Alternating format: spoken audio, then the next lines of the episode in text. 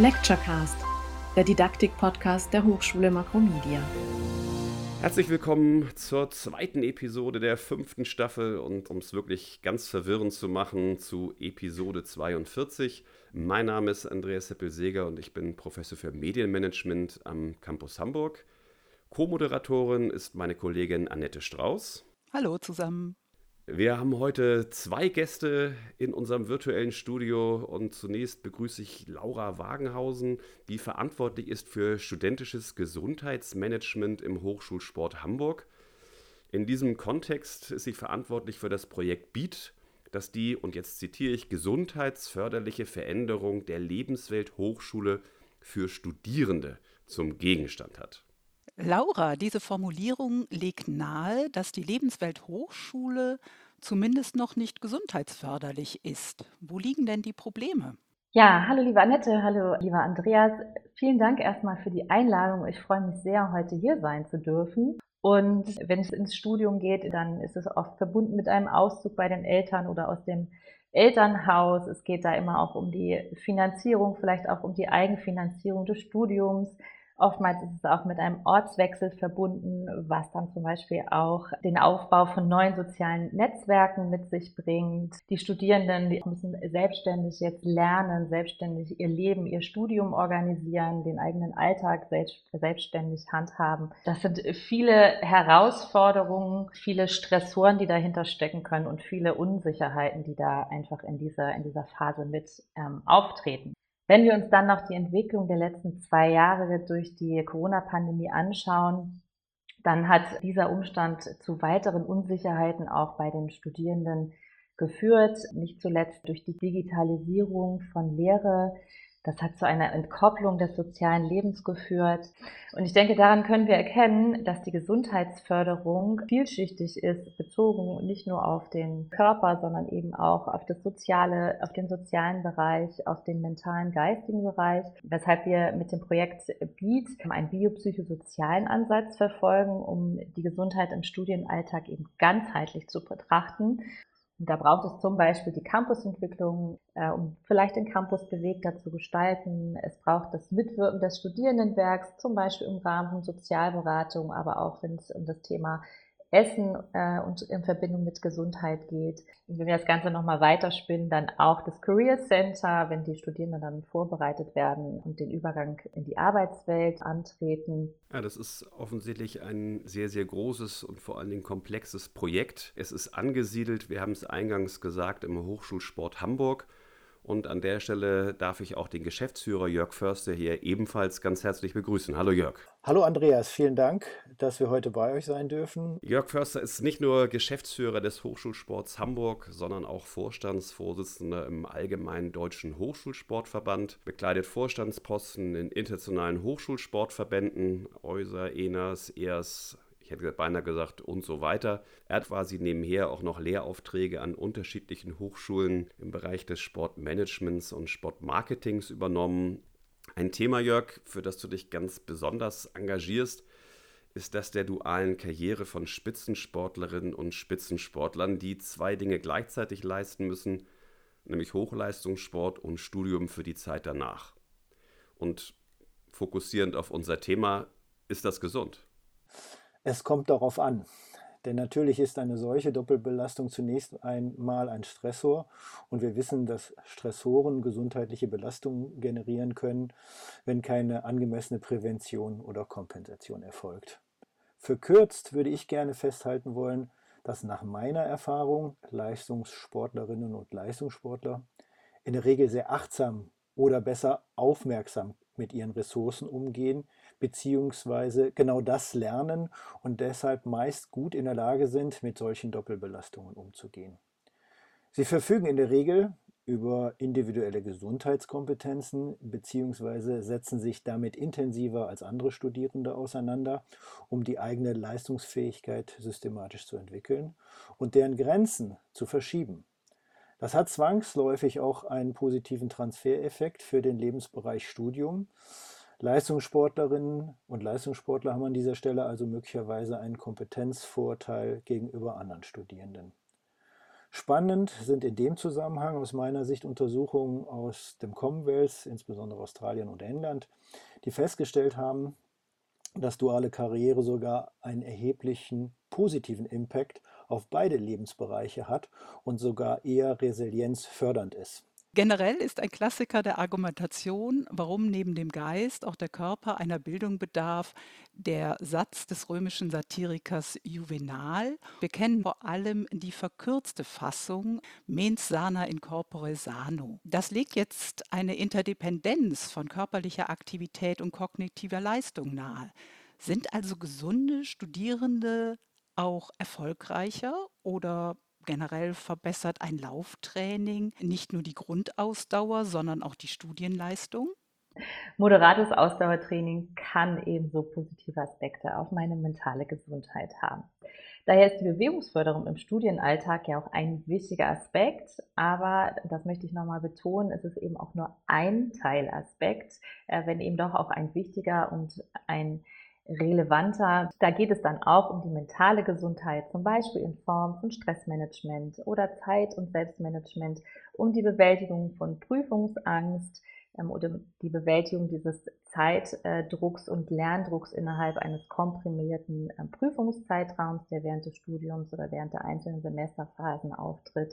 Grundsätzlich aber eben auch so eine Awareness für die eigene Gesundheit und für die Gesundheitsressourcen, Laura, du hattest betont den Begriff der Awareness. Wie bringt man das den Studierenden bei? Also ich glaube, grundsätzlich ist wichtig, erstmal so ein eigenes Gefühl für sich selber und ähm, seine Ressourcen und seine Kapazitäten, auch seinen Energiehaushalt ähm, wahrzunehmen, zum Beispiel über ähm, sowas wie Selbstmanagement, Zeit- und Stressmanagement auch die Grundlagen zu bilden, um zu schauen, wie gehe ich eigentlich mit mir selber um? Was ist bei mir los?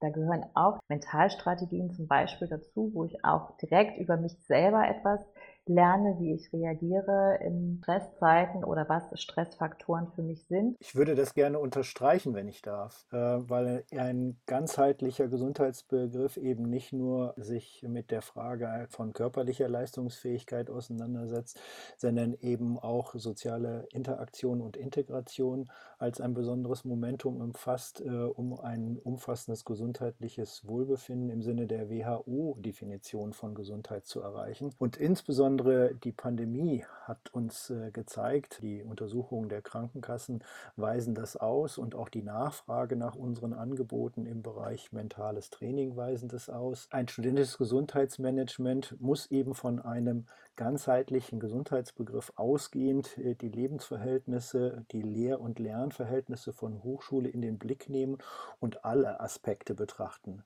Lieber Laura, lieber Jörg, unser Lecturecast widmet sich Themen hochschuldidaktischer Relevanz. Welche didaktische Komponente hat für euch das Thema Gesundheit und Gesundheitssport an Hochschulen? Aus unserer Perspektive gewinnt das Thema Gesundheitsförderung in Hochschulen und Forschungseinrichtungen nicht erst seit der Corona-Pandemie immer mehr an Bedeutung. Allerdings hat die Pandemie die Auseinandersetzung mit solchen Fragen sehr stark beschleunigt. Objektiv steigende Anforderungen wie Komplexität der Arbeit, zunehmender Verantwortung, Zeit- und Leistungsdruck und besonders die Zukunftsunsicherheit führen, das zeigen die Untersuchungen der Krankenkassen, zu Stress und hohen psychischen Belastungen und den entsprechenden gesundheitlichen Folgen für die Betroffenen.